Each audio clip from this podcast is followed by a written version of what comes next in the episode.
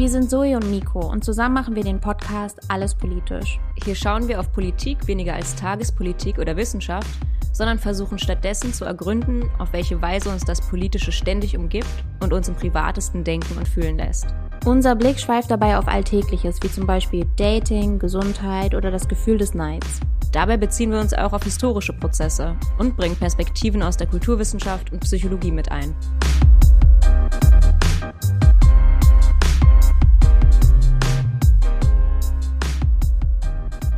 Und heute geht es um Depressionen. Willkommen zu Alles Politisch. Ich bin Zoe. Und ich bin Nico. Das Phänomen der Depression ist ja ein ziemlich alltägliches. Das Wort läuft uns in allen möglichen Situationen über den Weg. Und trotzdem will ich erstmal nochmal genauer definieren, was wir eigentlich meinen, wenn wir Depression sagen. Und zwar ist Depression einerseits erstmal einfach ein Gefühl. Ein Gefühl, was jeder kennt. Und zwar ein bedrücktes Gefühl der Unlust. Andererseits gibt es in der klinischen Psychologie depressive Störungen, welche oft kurz als Depressionen bezeichnet werden. Und die sind mehr als dieses eine Symptom der bedrückten depressiven Stimmung. Sie zeichnen sich zusätzlich durch Traurigkeit, Hoffnungslosigkeit, Freudlosigkeit, Antriebsmangel und häufig auch Schlafstörungen aus. Außerdem auffällig wenig oder viel Hunger, Libidoverlust und sozialen Rückzug. In Deutschland sind die Depressionen nach den Angststörungen die am häufigsten diagnostizierte psychische Störung.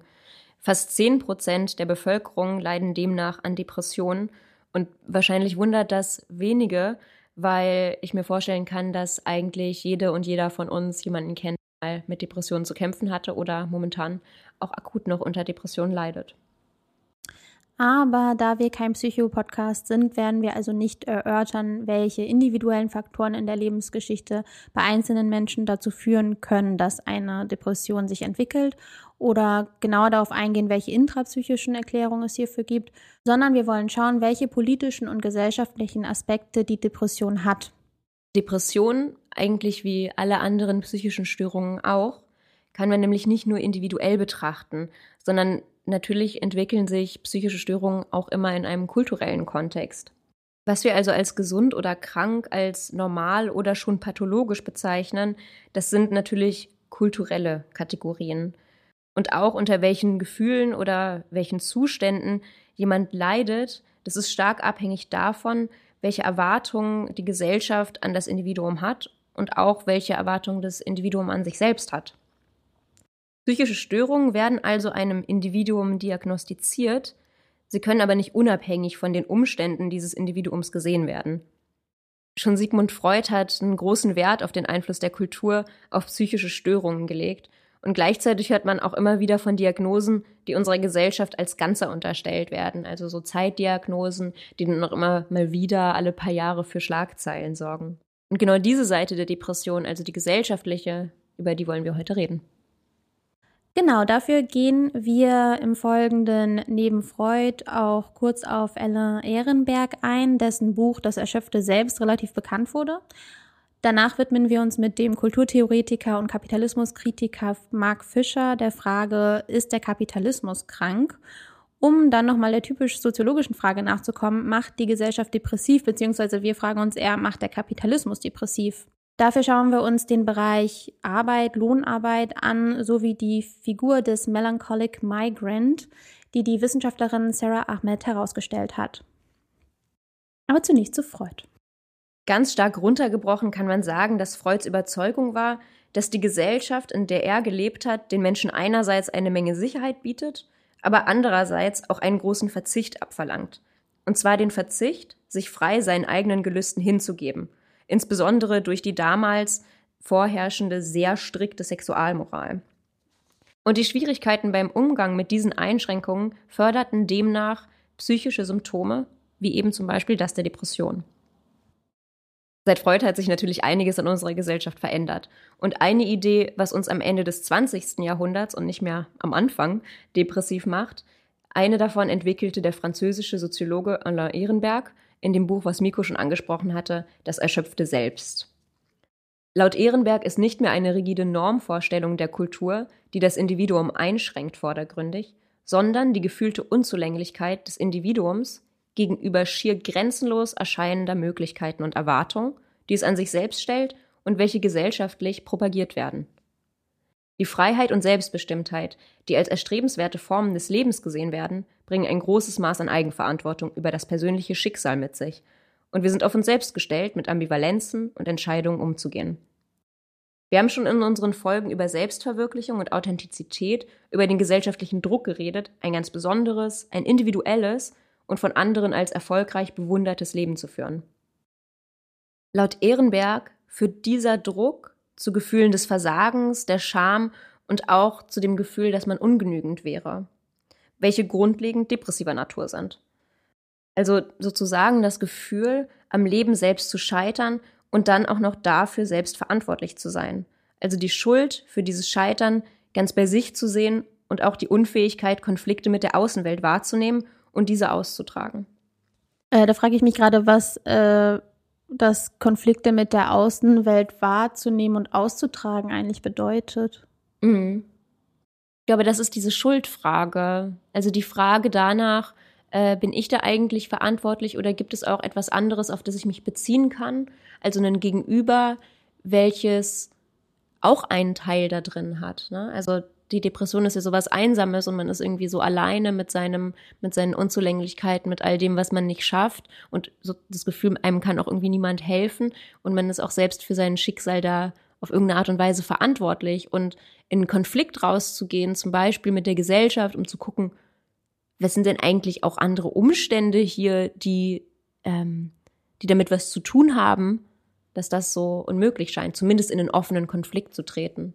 Ah, aber vielleicht ist es dann ja auch überhaupt, mh, mm, also ich dachte, wenn man eher so in so einer depressiven Stimmung ist oder auch wirklich depressiv, ich meine, gibt es ja auch nochmal unterschiedliche Zustände, in denen man sich befinden kann, aber es ist ja schon, mhm. wie du, glaube ich, auch am Anfang gesagt hast, dieses Gefühl von Unlust, in einen Konflikt zu treten, also ich stelle mir das irgendwie auch als so was Aktives vor oder so oder irgendwie eine Art von Anstrengung, die man ja erbringen müsste, sozusagen, die einem vielleicht helfen könnte, zu sagen, okay, ich bin gar nicht nur verantwortlich für dieses Ganze oder hm.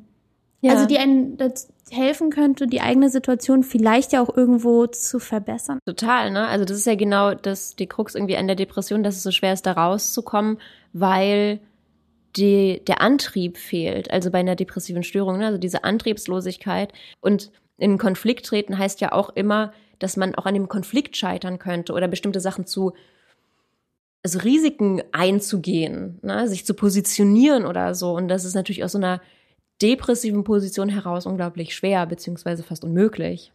Mhm. Ich dachte gerade, ob wir noch vielleicht ein Beispiel für eine Art von Konflikt haben, die man führen müsste, um vielleicht eben nicht in so einen Circle of Depression irgendwie zu landen. Naja, vielleicht einfach, also für sich einstehen. Das muss ja noch nicht mal ein richtiger, also noch nicht mal ein mhm. direkter mhm. Konflikt sein, sondern auch. Naja, vielleicht in einem Arbeitskontext, wo man sich, also ich glaube, wir, ne, wir nennen den Begriff später Burnout auch nochmal, obwohl wir jetzt gar nicht so sehr darauf eingehen werden, glaube ich, in dieser Folge. Aber gut, der Begriff ist erstmal so bekannt als irgendwie auch Symptom unserer Zeit, glaube ich. Mhm. Aber ähm, wenn man eben nicht also weiß, ich stelle mir irgendwie so einen Arbeitskontext vor, wo man eben sehr unter Druck steht und vielleicht auch diese Art von ähm, einer Karriere nachgeht oder so und da gewisse Sachen erwartet werden und man eben da dann nicht sagt, okay, stopp und bis hierhin nicht weiter sozusagen. Es wäre ja sozusagen auch ein Konflikt mit einem Arbeitgeber oder einer Arbeitgeberin oder so. Genau, zum Beispiel. Na, und wenn ich jetzt aber der, den, unter dem Eindruck stehe, ich muss das alles machen und ich kann gar nicht oder ich bin gerade gar nicht so gut in der Lage, in Frage zu stellen, ist das denn okay, was da von mir verlangt wird, sondern ich bin in dieser Position, scheiße, ich schaffe das nicht, ich schaffe das nicht, ich schaffe das nicht. Und ich habe auch wirklich keine Energie mehr und schaffe auch wirklich nicht mehr. Ne? Mhm. Ähm, wie kann ich dann zu meinem Arbeitgeber oder zu meiner Arbeitgeberin halt hingehen und sagen, yo, nee, äh, was, was ist hier los? So, es ist mhm. nicht, es ist nicht zu schaffen im Sinne von, nicht nur ich schaffe es nicht persönlich, was ja auch ein gut genuger Grund wäre, in einen Konflikt zu gehen schon, aber auch es ist irgendwie nicht nicht angemessen vielleicht. So, also das glaube ich schon, dass es voraussetzt, dass ich auch Rückschläge haben kann dadurch oder eben mit bestimmten negativen Auswirkungen, die das haben kann, umgehen kann. Und in dem Moment, wo ich sowieso in der Stimmung bin, die ohne Energie ist, die antriebslos ist, die traurig ist, die all diese Sachen, wird das natürlich zunehmend schwer. Obwohl wir natürlich auch nachher kurz darauf eingehen wollen, dass vielleicht, es hört sich jetzt alles so sehr passiv an und so sehr äh, erlegen, dem System irgendwie erlegen an. Und wir wollen natürlich nachher auch noch mal kurz darauf eingehen, was denn vielleicht auch widerständig genau daran ist. Genau, also dieser äh, Punkt dachte ich schon mit dem Konflikt irgendwie, das beschäftigt mich auf jeden Fall und genau kommen wir glaube ich später auch noch mal drauf zurück. Mhm. Aber erstmal wollen wir uns die Frage angucken, ob denn der Kapitalismus krank ist. Mark Fisher war ein vielseitiger Autor und unter anderem bekannt für seinen Blog K-Punk. Er war Politik- und Kulturtheoretiker und arbeitete auch als Lehrer und litt sein ganzes Leben schon an Depressionen und hat sich immer dafür stark gemacht, diese Krankheit zu politisieren. Ein passendes Zitat dazu gleich zu Anfang, das seine Haltung vielleicht ganz gut widerspiegelt. Die produktivste Art, das Persönliche politisch zu verstehen, ist, das Persönliche als nicht persönlich anzusehen. Sein Buch Kapitalistischer Realismus ohne Alternative kann man als eine Art Streitschrift verstehen. Eine Streitschrift, die sich natürlich gegen den neoliberalen Kapitalismus ausspricht und eine Streitschrift, in der er versucht, auch gewisse depressive Zustände und Ohnmachtsgefühle zu beschreiben und diese auf die Funktionsweisen einer kapitalistischen Gesellschaft rückzubeziehen. Im Sinne von, die Wechselbeziehung zwischen einem global kapitalistischen System und Menschen mit ihren psychischen Problemen innerhalb dieses Systems explizit zu machen. Es gibt mehrere Gedanken, die man bei Mark Fisher in Bezug auf Depression skizzieren kann.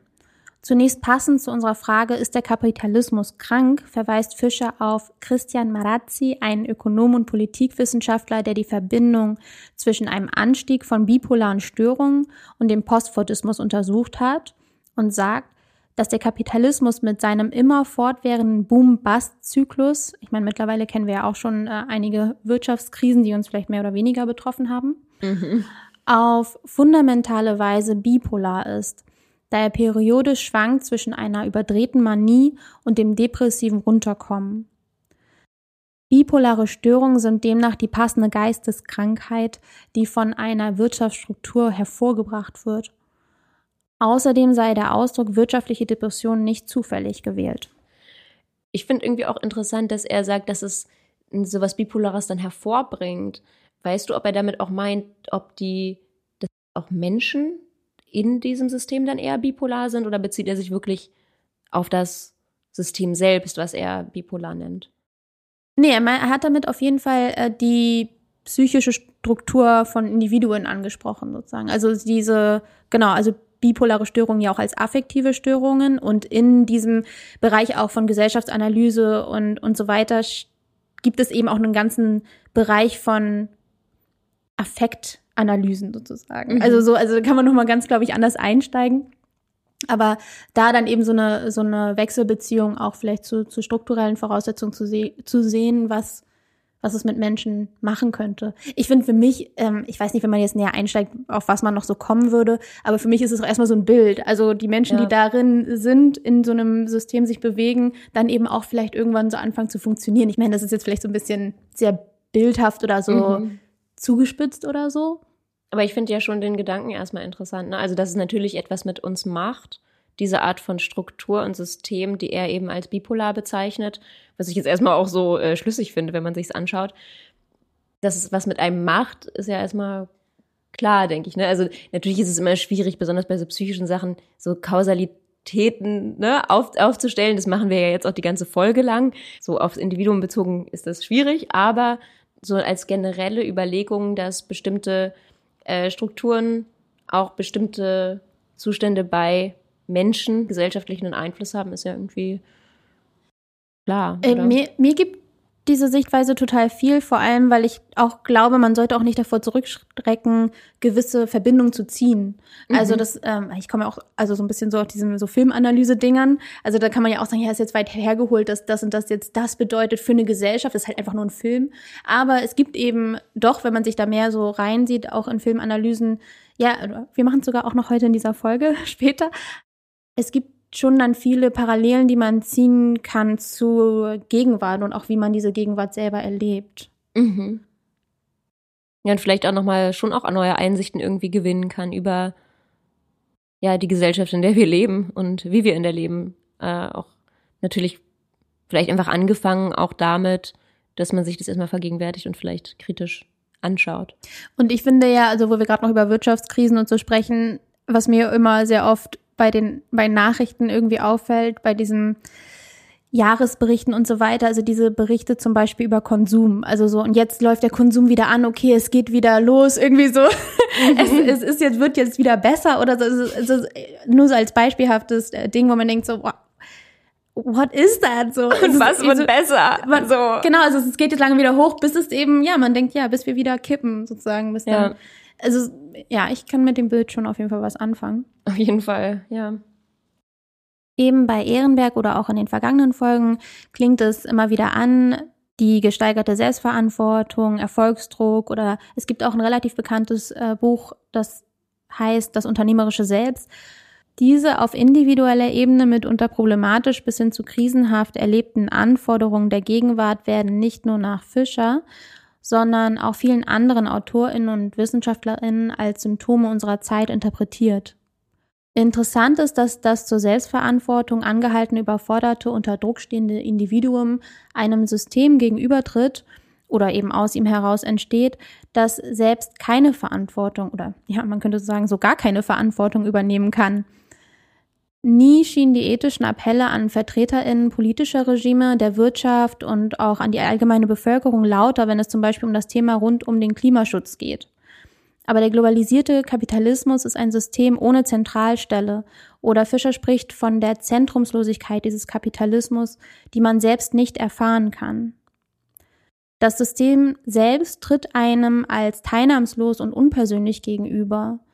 Es ist wie eine große unbekannte Variable, die immer weiterläuft, ohne dass man Einfluss darauf hat und eine der wenigen oder vielleicht zunächst einzigen Möglichkeiten ist, sich innerhalb dieses Systems irgendwie zu integrieren und dabei einen bestmöglichen Platz für sich zu finden. Es ist nicht so, dass es gar nichts gäbe, aber das etwas kann nicht zur Verantwortung gezogen werden. Dieses Problem konnten wir eben auch schon gut bei der letzten Bankenkrise beobachten, wo am Ende bestenfalls irgendwelche Investmentbanker auf der Klagebank von US-amerikanischen Gerichten landeten aber man ja trotzdem nicht sagen kann, dass das System der Banken sich damit irgendwie zum Besseren verändert hätte. Im Prinzip läuft zurzeit alles weiter wie vor der Krise 2008. Ja, es ist schon irgendwie interessant, also dass sich an dem System an sich wirklich gar nichts geändert hat. Es ist total gruselig, ne? Und es ist auch seltsam, dass das nicht nochmal anders politisiert wird oder so. Also weil mm. das ja an sich ein krass Ungleichheit förderndes System ist, also die Börse und was damit eben einherging und eben, wenn man sich den Verlauf dieser Krise auch ansieht und so weiter, wer die Kosten dafür getragen hat. Total, ne? Und selbst wenn man sozusagen erstmal gar nicht so kapitalismuskritisch wäre, sondern irgendwie sagen würde, naja, vielleicht Ungleichheit ist auch nicht so ein Problem oder so, selbst für jemanden, der den Kapitalismus irgendwie eigentlich ganz gut findet, ist das doch total schräg. Das, was ja relativ offensichtlich ist, dass dieses dezentralisierte beziehungsweise dieses super freie Marktmäßige anscheinend nicht darin endet, dass man irgendwie ganz gute Geschäfte machen kann, sondern auch immer wieder daran endet, dass es eben komplett zusammenbricht. Aber nur natürlich hast du recht, ne? Dann bezahlt halt die Allgemeinheit und vielleicht für die Leute, die das ja gut finden, ist es dann auch nicht so ein Thema. Naja, zur Frage der Schuld und wer das dann bezahlt. Also Fischer spricht von einer gewissen Art der Abwälzungsstrategie in der die Schuld bei den angeblich jetzt dann pathologischen Individuen abgeladen wird. In dem Fall sind sie nicht depressiv, sondern irgendwie böse. Also sie haben unmoralisch gehandelt und das System für ihre eigenen Vorteile missbraucht, was ja auch stimmen kann. Aber das System selber genau kann nicht angezeigt werden. Wobei man ja auch sagen kann, Unternehmen können auch äh, mitunter als Rechtspersonen gelten.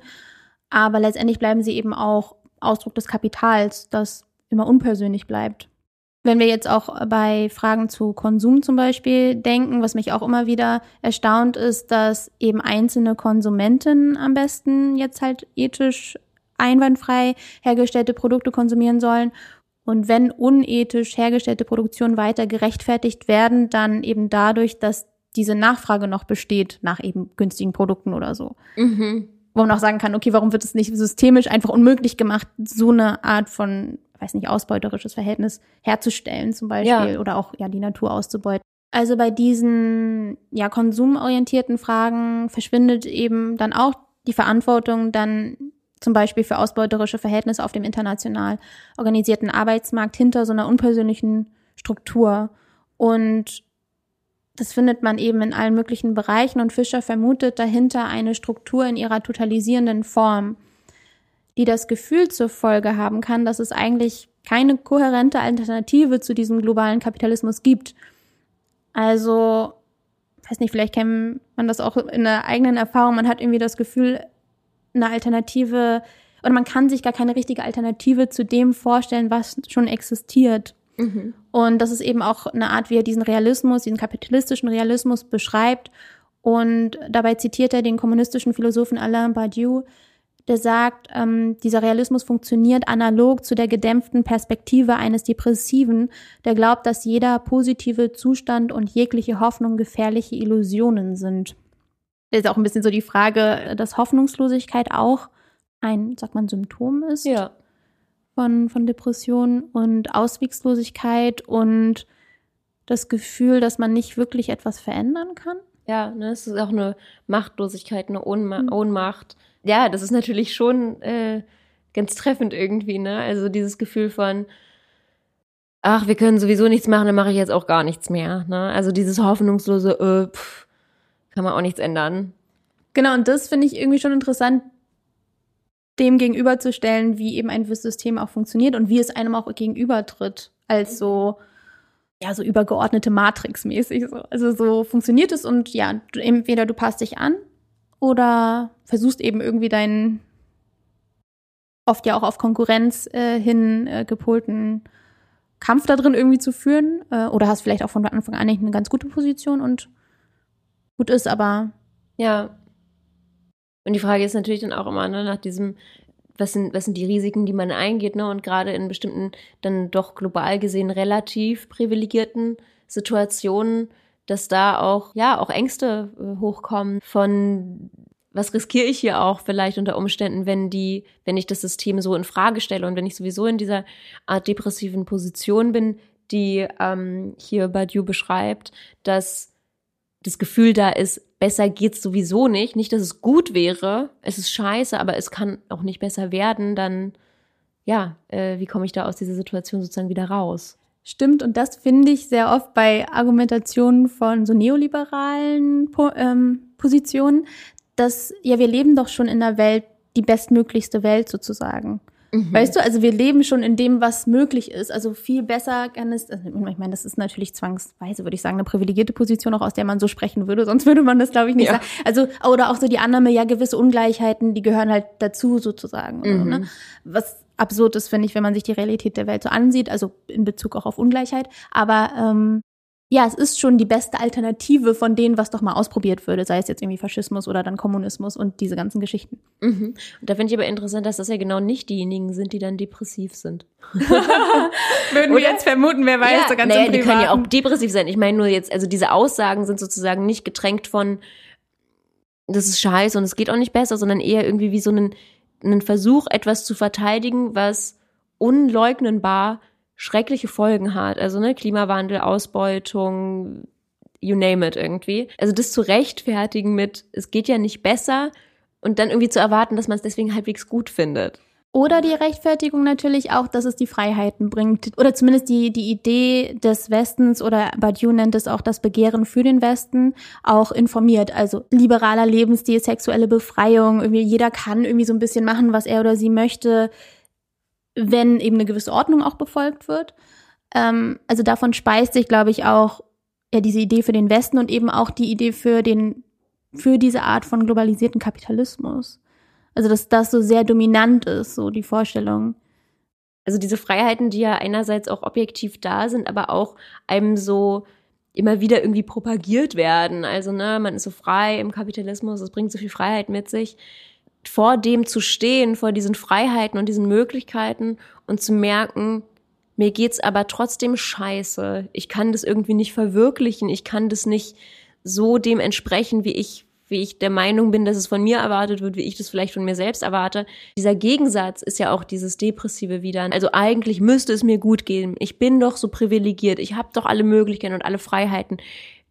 Und trotzdem geht's mir halt mega beschissen. So. Das als trotzdem wahrzunehmen, also die Welt da draußen, mhm. einerseits vielleicht auch realistisch zu sehen, dass bestimmte Sachen scheiße laufen, aber auch eben ne, diese Realisation, ja, es gibt ganz viele, es gibt da auch ganz viele Sachen und die sind mir aber aus irgendeinem Grund nicht möglich. Also ich finde es auch immer wieder paradox, muss ich dabei sagen, dass es so beide, beide Seiten auch hat. Ist es auch. Und eine beispielhafte Figur dazu finden wir im Laufe des Podcasts, aber zunächst kommst du, glaube ich, zur Frage, macht der Kapitalismus depressiv? Ein Thema, welches wir in den meisten unserer Gespräche ja mindestens einmal anschneiden, ist die Arbeit. In einem Artikel mit dem sperrigen Titel Burnout und Depression, Leiterkrankungen des subjektivierten Kapitalismus oder Woran leidet der Arbeitskraftunternehmer? In dem Artikel argumentieren Günther Voss und Cornelia Weiß, dass Arbeitnehmerinnen durch die Bedingungen des Arbeitsmarktes besonderen Risiken für eine Entwicklung von Depressionen und diesem Burnout-Syndrom ausgesetzt sind. Burnout haben wir auch schon mal angeschnitten. Das ist mittlerweile auch als eine Krankheit definiert, ist von den Symptomen her relativ ähnlich einer äh, leichteren Depression und kommt halt, so ist es die Idee, vom Überarbeitetsein. Laut Voss und Weiß hat eine Flexibilisierung des Kapitalismus stattgefunden. Einerseits durch die Entgrenzung von Arbeit, also die schrittweise Aufhebung der Trennung von Arbeit und Privatleben und andererseits durch die Subjektivierung, also die Anforderung an die Arbeitende, sich selbst zu strukturieren, eigenverantwortlich zu arbeiten und sich selbst besonders einzubringen. Diesen Trend der Subjektivierung, die haben wir schon in unserer Folge über Selbstverwirklichung gesprochen. Deswegen will ich hier nur noch einmal betonen, dass das nicht unbedingt eine größere Autonomie von den Arbeiterinnen zur Folge hat, weil die Ziele der Arbeit, also in den meisten Fällen die Produktions- und die Profitinteressen der Arbeitgeberin, nicht zur Disposition steht. Also es gibt eigentlich eine größere Art von Eigenverantwortung, aber keine größere Art von Selbstbestimmung, die damit ja eigentlich logischerweise einhergehen sollte.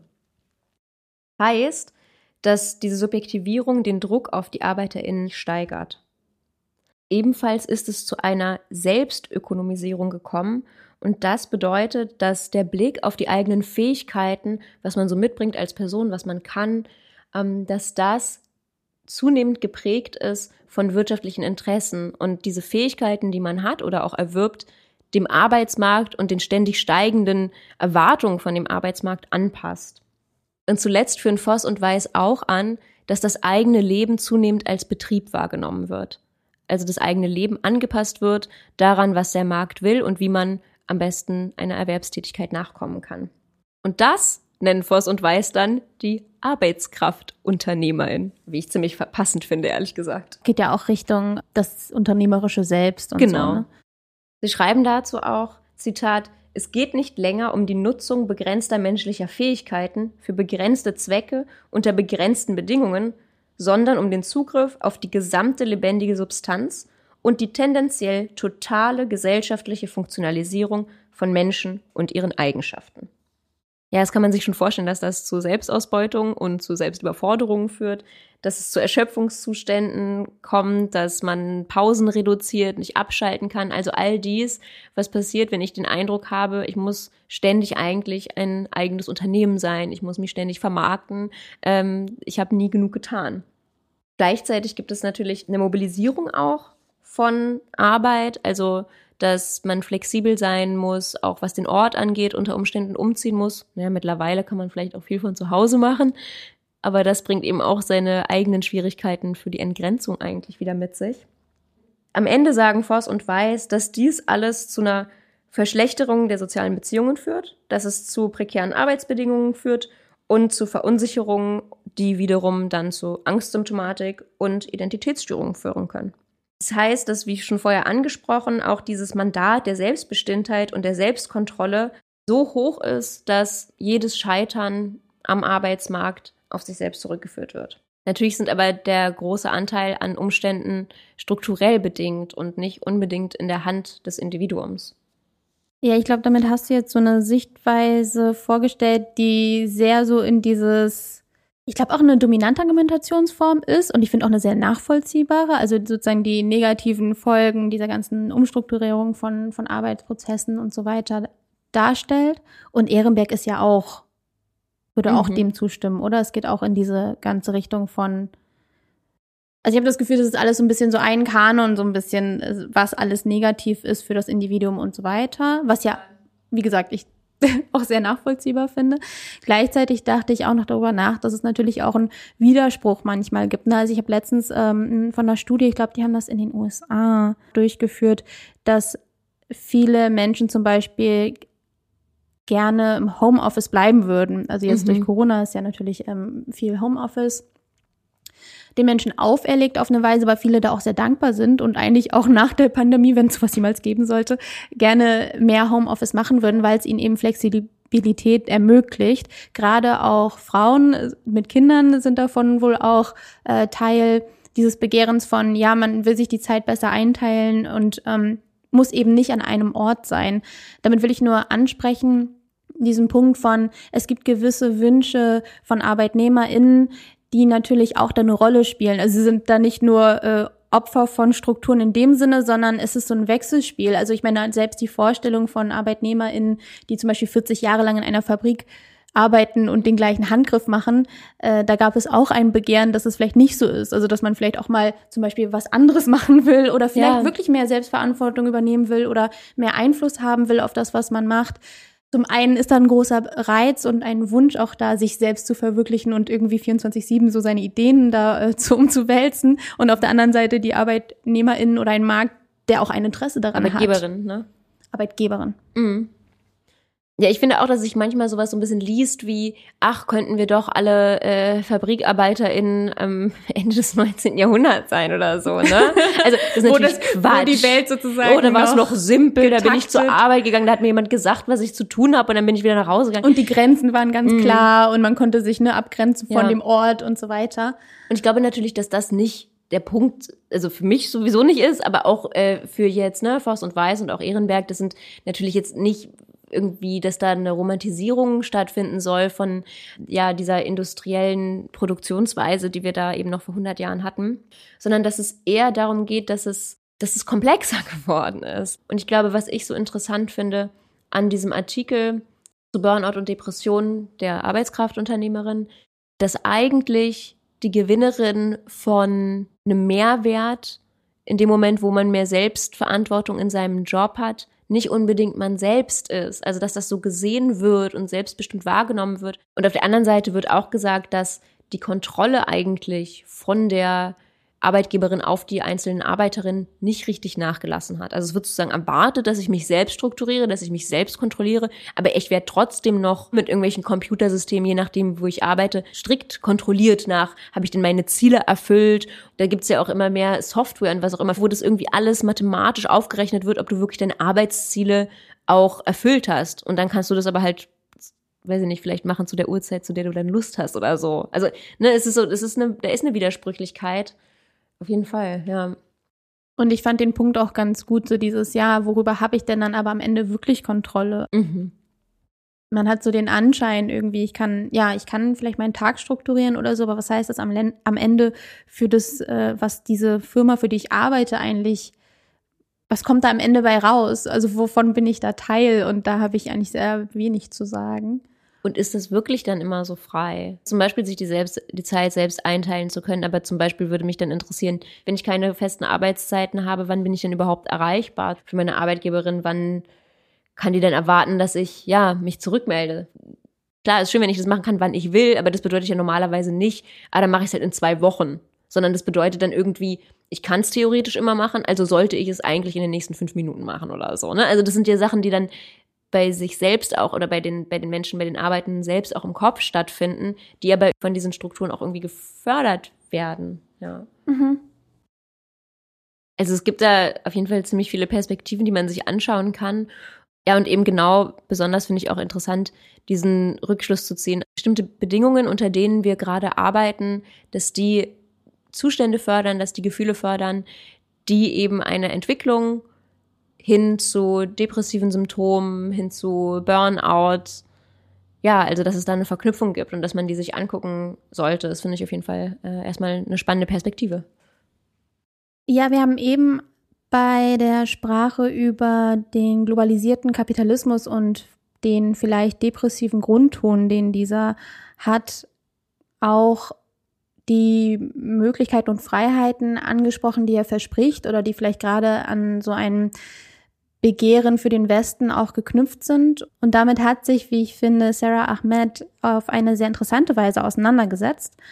In dem Buch The Promise of Happiness versucht sie unter anderem zu beschreiben, wie individuelle Wünsche oder das individuelle Begehren nach Glück als eine Form von sozialer Regulierung funktioniert.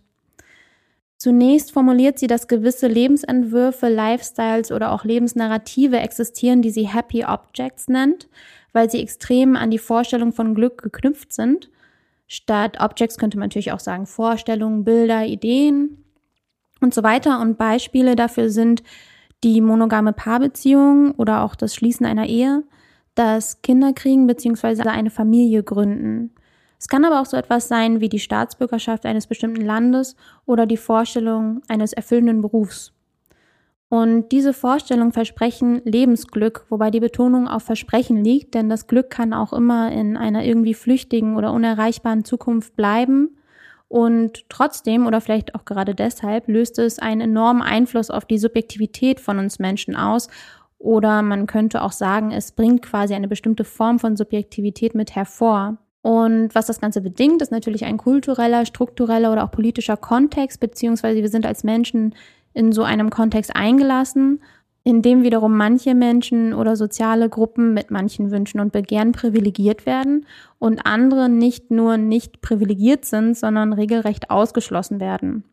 Und diese ausgeschlossenen Menschen oder auch sozialen Gruppen nennt Ahmed Affect Aliens. Sie fallen in soziale Lücken hinein, indem ihnen vielleicht auf ganz aktive und augenscheinliche Weise der Weg zum Happy Object versperrt wird. Also denken wir zum Beispiel an das extrem erschwerte Erlangen der deutschen Staatsbürgerschaft. Oder sie können ihrem Begehren nach Glück aus anderen ganz unterschiedlichen Gründen nicht nachkommen und strugglen mit diesen dominanten Vorstellungen. Konkret arbeitet Sarah Ahmed in ihren Film- und Literaturanalysen hierzu drei Figuren heraus – und zwar The Feminist Killjoy, The Unhappy Queer und The Melancholic Migrant. Und ich wollte gern kurz die Figur des Melancholic Migrant beziehungsweise melancholischer Migrantinnen vorstellen, die ich sehr passend zu unserem Thema finde, beziehungsweise unserem Thema, glaube ich, auch nochmal so eine andere Perspektive anbietet. Im Kapitel über Melancholic Migrants bezieht sich Ahmed zunächst auf die Geschichte des British Empire, deren koloniale Herrschaft gerechtfertigt wurde dadurch, dass sie auch etwas Gutes für die Menschen vor Ort bringen sollte. So wurden zum Beispiel Bildung, fortgeschrittenes Rechtssystem, Freiheit und repräsentative Demokratie als explizit britische Werte propagiert und standen damit charakteristisch für die Happiness-Agenda, könnte man sozusagen sagen, der KolonialherrscherInnen. Und Ahmed argumentiert, dass es so eine Art Pflicht zum Glücklichsein oder eben dieses Gute, was, was die Herrschaft bringt, gab, von Natives die anzunehmen in kolonialen Missionen, dass diese Pflicht in direkter Kontinuität steht zu der heutigen Happiness, die von Migrantinnen in England verlangt wird oder auch regelrecht aufgezwungen. Dabei bezieht sie sich auf ein Buch Life in the United Kingdom, A Journey to Citizenship, das ist vom Innenministerium, also Leben im Vereinigten Königreich, eine Reise zur Staatsbürgerschaft. Und dieses Buch sollte als Vorbereitung für den von Migrantinnen zu absolvierenden Einbürgerungstest dienen. In dem wird sich zum einen positiv auf England als diverses Land bezogen, England also ein Stück weit imaginiert als glücklich divers, und zum anderen wird die koloniale Vergangenheit weiterhin mit den eben schon genannten positiv zu verstehenden Dingen verklärt. Zusammenfassend könnte man sagen, Natives sollten britisch oder britischer werden, um als Subjekte oder einfach schlichtweg Menschen anerkannt zu werden. Und Migrantinnen sollen britisch oder britisch her werden, um als Staatsbürgerinnen anerkannt zu werden. Ich finde das ganz interessant, weil mich das schon auch an den Prozess erinnert, den es auch in Deutschland gibt. Also in Deutschland, wenn du eine, die Staatsbürgerschaft haben willst, dann musst du äh, Sprachkurs machen, ne? also bis einem bestimmten Niveau Deutsch sprechen und dann auch einen Orientierungskurs machen und da lernst du dann halt, also einerseits könnte man sagen, vielleicht lernt man da auch praktische Sachen, irgendwie so, die deutsche Bürokratie ist ja auch schon kompliziert und so, mhm. aber ja, irgendwie schon auch so ein bisschen mit Werten und so und ich, ja, kann ich mir auch vorstellen, dass das irgendwie darum geht, Deutschland in einem bestimmten Licht vielleicht auch dastehen zu lassen. Das ist schon interessant, das dann zu binden an ein in ein gutes Leben. Und das, deswegen fand ich auch Ahmeds Perspektive äh, nochmal zu gucken, wie das in den Kolonialherrschaften war. Und ich habe ja auch die Texte gelesen, die sie da, auf die sie sich bezieht von diesem Buch des Innenministeriums. Mhm. Ja, es ist aneinander geknüpft. Also dieses gute Leben mit eben Rechtsstaat und Demokratie und Freiheit. Und das sind eben britische Werte oder meinetwegen auch deutsche Werte, westliche Werte. Und klar, das sagt jetzt nicht, das wird dir Glück bringen, aber es ist halt eine Voraussetzung für ein gutes Leben und auch für ein glückliches Leben. Ja, und alles andere ist eben kein gutes Leben. Die Darstellung dessen, dass dieses System, was da aufgezwungen wird, auf jeden Fall eine Verbesserung darstellt. Ne? Also das ist ja sozusagen der ganze, der, der Versuch, den Kolonialismus irgendwie recht, äh, zu rechtfertigen. Ne?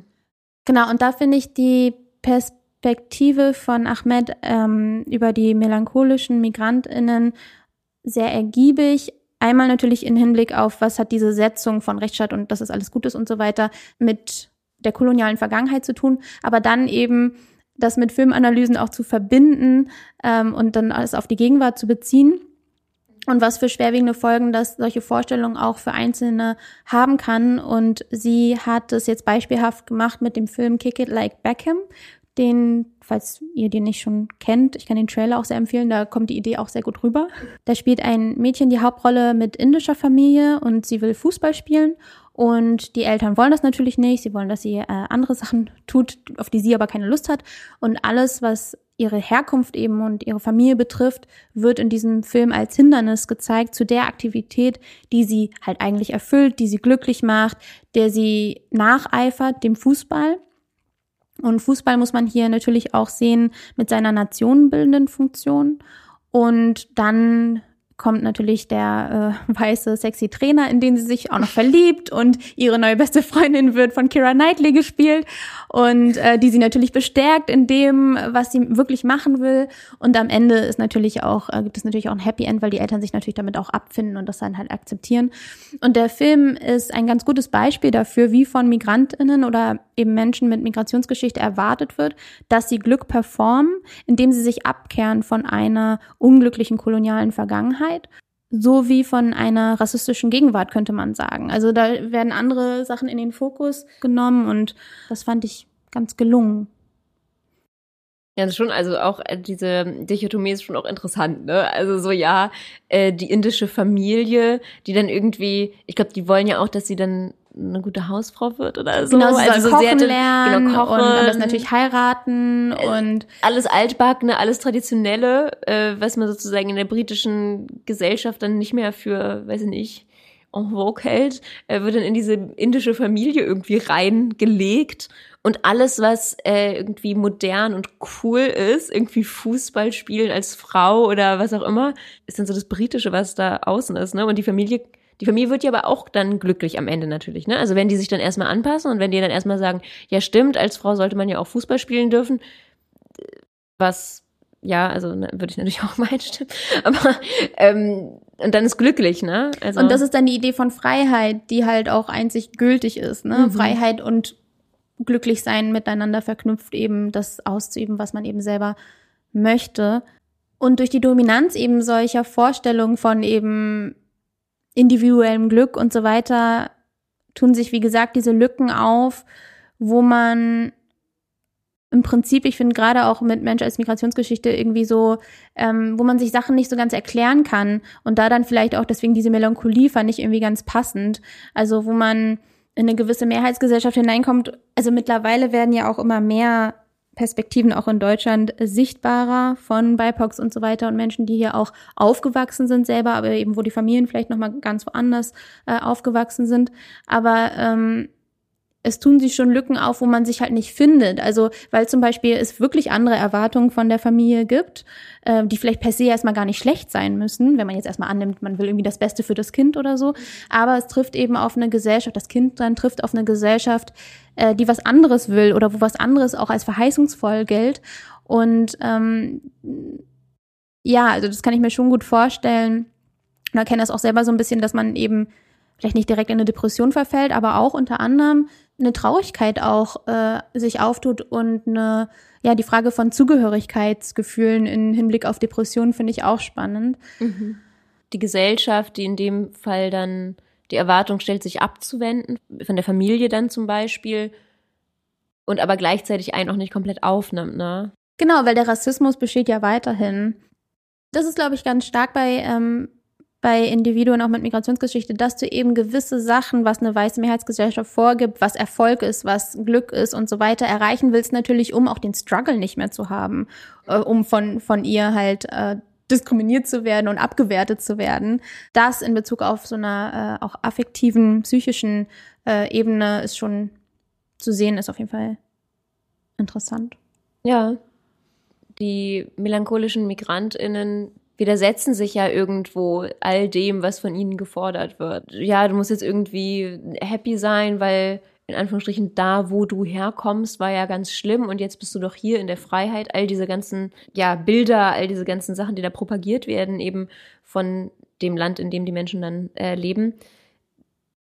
Da zu sagen oder da in einer, in einer Position zu sein, nee, aber das ist, das macht mich nicht glücklich, ne? Also ich bis da trotzdem eine Leerstelle oder eben, dass so das Glück nicht einfach aussieht, dass man ja diesen Vorstellungen sich vielleicht unterwirft oder so. Und irgendwo, wie ich das verstehe von Sarah Ahmed, dass sie sagt, dass das in irgendeiner Weise auch erwartet wird, ne? Fast so ein bisschen als propagandistisches Mittel vielleicht. Das wird erwartet von den Menschen, die in ein Land migrieren, dass sie dann da unglaublich glücklich sind irgendwie und äh, auch, auch glücklicher als genau dankbar genau damit kommt das ja irgendwie so einher. Und dieses melancholische oder dieses also ne auch was was depressives das widersetzt sich ja dem. Also es widersetzt sich diesem dieser Anforderung jetzt doch wohl mal glücklich und dankbar sein zu müssen. Aber es widersetzt sich auch allem möglichen anderen. Also wenn ich depressiv bin dann dann gibt's da ist nichts mit Schnelligkeit da ist nichts mit irgendwie äh, Konkurrenz und Aggression und äh, viel Arbeiten. Ja, also Sachen, die wir halt verbinden, abenteuerlich oder was auch immer. Also alle Sachen, die in unserer Gesellschaft auch sehr gut geheißen werden, die die Depression ist das Gegenteil von so fast allen eigentlich von denen. Und deswegen finde ich es auch unter dem Aspekt irgendwie spannend zu sehen, ähm, ja, dass es wie so ein komplettes Gegenstück zu dem Erwünschten ist eigentlich sozusagen äh, das Empowerment von, von depressiven Personen als äh, Widerstandsfigur in einer kapitalistischen Gesellschaft. Ja, so passiver Widerstand mäßig. Also wenn wir jetzt denken an Menschen, die eine ja, Depression als Diagnose haben, vielleicht hattet ihr auch schon mal mit Menschen zu tun oder kennt selber die Erfahrung, wo man wirklich dann nicht aus dem Bett kommt, wo man eben wirklich nicht fähig ist und das ist kein schöner Zustand ich weiß nicht, ob das angemessen ist zu sagen, dass das so eine widerständige Figur ist. Nichtsdestotrotz, genau, ist es ja die Idee von so, ähm, wie kann ich diesen Zustand oder diese Art von Sein irgendwie politisieren? Und ich finde das eigentlich einen guten Punkt. Seltsamerweise sind äh, depressive Menschen oder Menschen mit depressiver Stimmung kommen dem, was eigentlich von einem erwartet wird in dieser postmodernen, modernen, wie auch immer Welt, nicht entgegen, weil sie nicht können irgendwie, ich finde es schon spannend, dass es, sie können das nicht erfüllen und sie werden es nicht erfüllen und das ist doch ein Moment des Widerstands, finde Also würde ich so interpretieren. Ich meinte das jetzt auch gar nicht so auf Individuen bezogen eigentlich, ne? Also jetzt nicht genau. sozusagen im Sinne von eine Person, die, De die an Depressionen leidet, wäre sozusagen jetzt Widerstandskämpfer, sondern eher so Widerstandskämpfer ne? ist auch Kämpfer nee, weiß, auch, ja, ist, ja. Ne? aber sondern eher so in diese diese Überlegung von wegen, dass das, was eine Depression ausmacht, einfach so das Gegenteilige ist. Also, dass sozusagen die Depression selbst etwas Widerständiges hat. Ja. Eine Verneinung vielleicht. Ne? Es ist ja, die Depression oder Depressionen sind ja auch eine Verneinung von vielem, was das Leben ausmacht, aber eben auch eine Verneinung von dem, was unser ja, kapitalistisches Wirtschaften irgendwie so hervorbringt. Und im Endeffekt das nicht aus dem Bett kommen, das nicht sich aufraffen können, das nicht nicht mehr handlungsfähig zu sein, ist ja auch irgendwie wie so ein Stopp. Hier geht's jetzt nicht weiter, ne? Es gibt kein, jetzt geht's nicht mehr schneller, weiter, höher. Hier ist erstmal lahmgelegt irgendwie. Ja, und da sind wir dann vielleicht wieder bei diesen ethischen Appellen, die ich vorhin auch äh, erwähnt habe. Aber letztendlich ist doch ein Stopp, was gewisse Entwicklungen in der Welt angeht und gerade auch wirtschaftliche Entwicklungen, eigentlich das, was äh, ich zumindest in irgendeiner Weise begehre mhm. oder äh, eine Sehnsucht für empfinde. Insofern hat das, glaube ich, schon auch seinen, seinen Wert. Auch wenn man natürlich sich eine Welt wünschen würde, wo es keine Depression gibt oder keine Menschen, auch dann Individuen, die Depressionen äh, erleben müssen oder sie durchleben müssen. Trotzdem ist es auch etwas Menschliches, ne, psychische Störungen uns äh, zu entwickeln. Und ich glaube, ich würde mir eine Gesellschaft wünschen, die nicht noch das antreibt, ne? Also wo es Bedingungen gibt, die psychische Gesundheit fördern und nicht psychische Krankheit fördern. Und auch eine Gesellschaft, in der es in Ordnung ist, mal nicht zu funktionieren. Ne? Also funktionieren mhm. auf dem Arbeitsmarkt, funktionieren in irgendwelchen Sachen, die man erledigen muss oder so, sondern in der es den, die Zeit und den Raum gibt ähm, für sich selbst auch und auch, dass man mal ein, in einer depressiven Stimmung ist zum Beispiel und dann einfach sagen kann, ja, das ist jetzt heute meine depressive Stimmung und äh, das ist okay, ich habe kein schlechtes Gewissen. Mhm. Ja, ich glaube, wir haben heute versucht, so ein paar Perspektiven auf die Depression einzubringen und diese Form von Krankheit irgendwo auch zu politisieren oder wo es vielleicht politische Elemente hat, die interessant und irgendwie auch wichtig sind für unsere Zeit. Und ja, schön, dass ihr uns zugehört habt. Vielen Dank und wir hören uns bei der nächsten Folge wieder. Äh, am 1. März. ah, und folgt uns auf Instagram. Stimmt, wir haben jetzt einen Instagram-Kanal, eines der Portale, die super politisch sind. Total politisch, super. aber, äh, aber es macht Spaß und ähm, genau, schaut mal vorbei. At alles politisch.